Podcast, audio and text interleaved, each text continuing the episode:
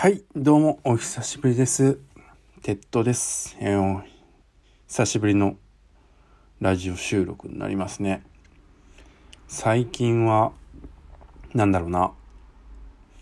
あまり投稿できませんでしたというね。まあ、いろいろあって、まあ、いいことばかりです。最近は。はい。特に。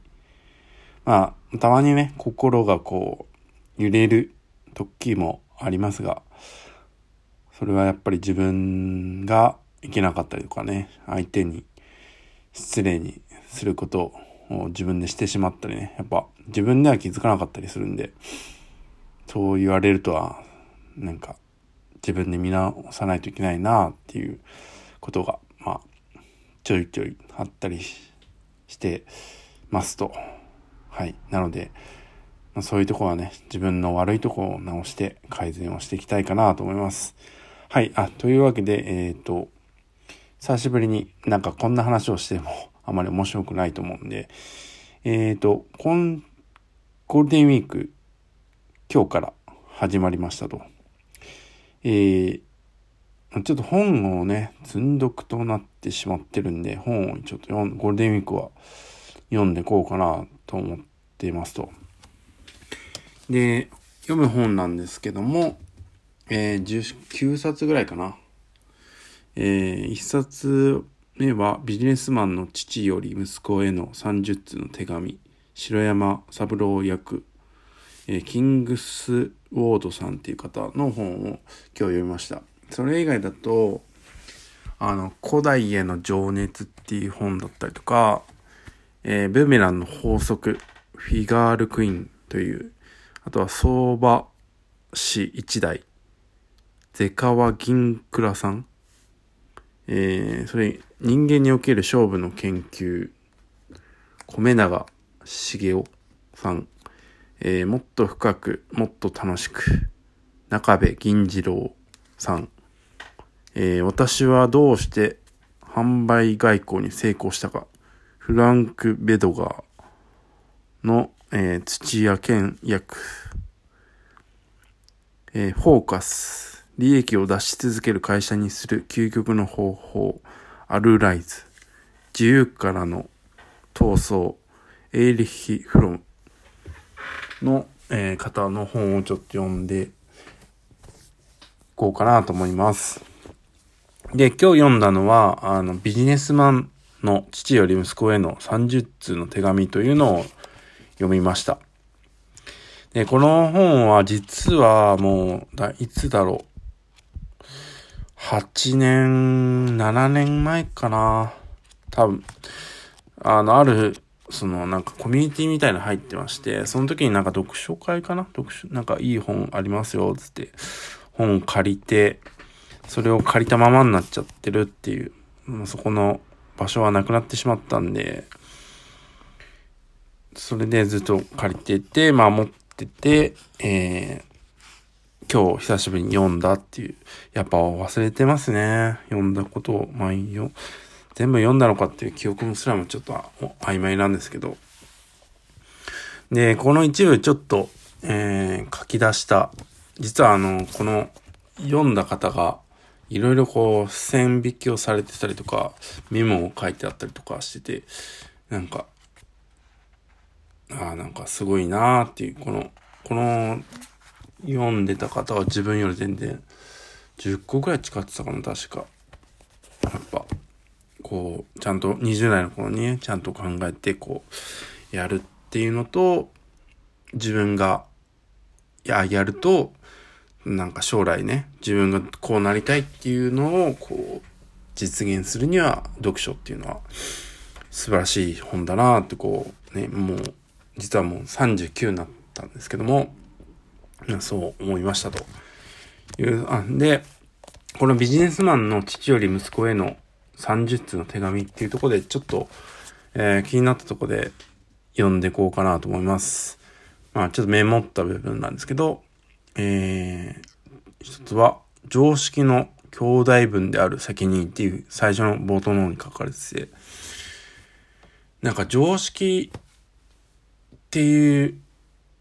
ことと責任っていうのはなんか、ああ、兄弟分ってあるんだってここ本に書いてあって、確かになんか常識っていうのはね、なかなか難しかったりするんですが、えー、ここに書いてあるのは、人生の悩みや喜び、あるいは常識のほとんどは私よりもはるかに偉大な人々によって熟考され、私の思想や見解の多くはすでに私の思考力や出力で、あの、筆の力？出力じゃないな。出力。まあ、はい。及びもつかないほど明快に、に書き表されているからである。っていうふうにこう書かれてまして、いや、読書って本当そういう部分はね、わかりますっていう。だからまあ、ちょっとゴールデンウィーク読もうかなって思ったんですが、なんか、うん、わかるなーっていうところです。あと、それ以外には、えー、人生の悩みや、あ、これよ読んだところか。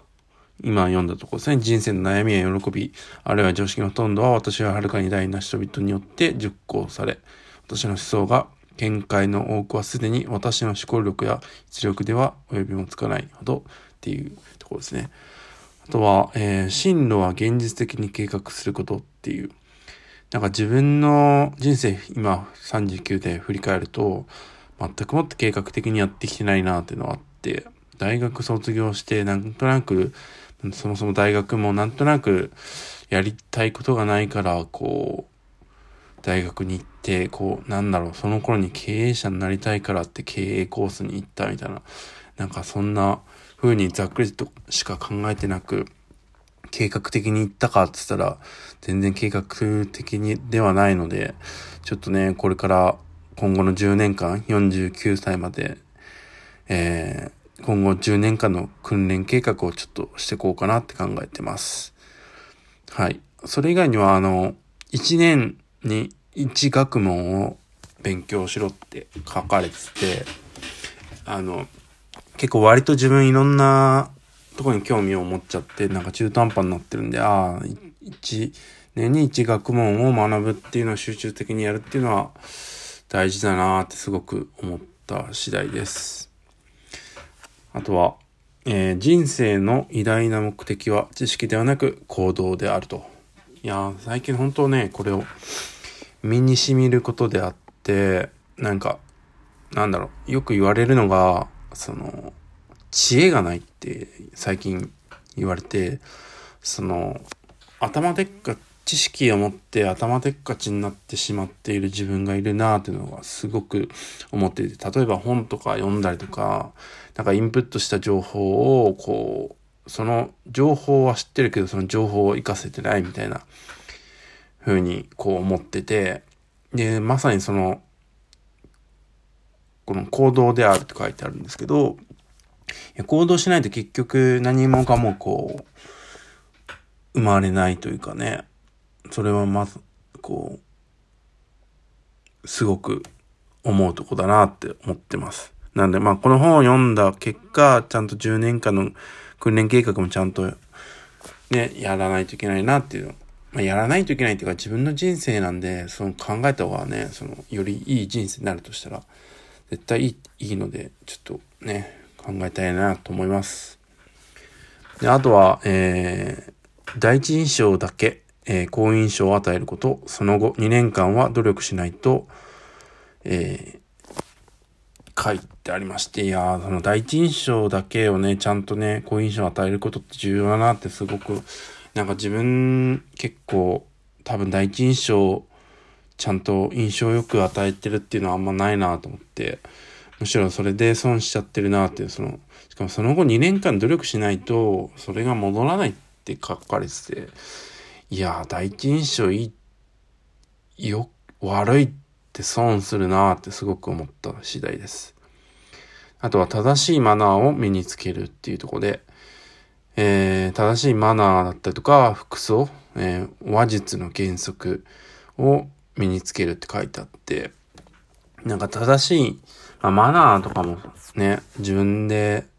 失礼なマナーをしてしまってたり、まあ、あるんでそこはね、本当改善しないといけないなっていうのと、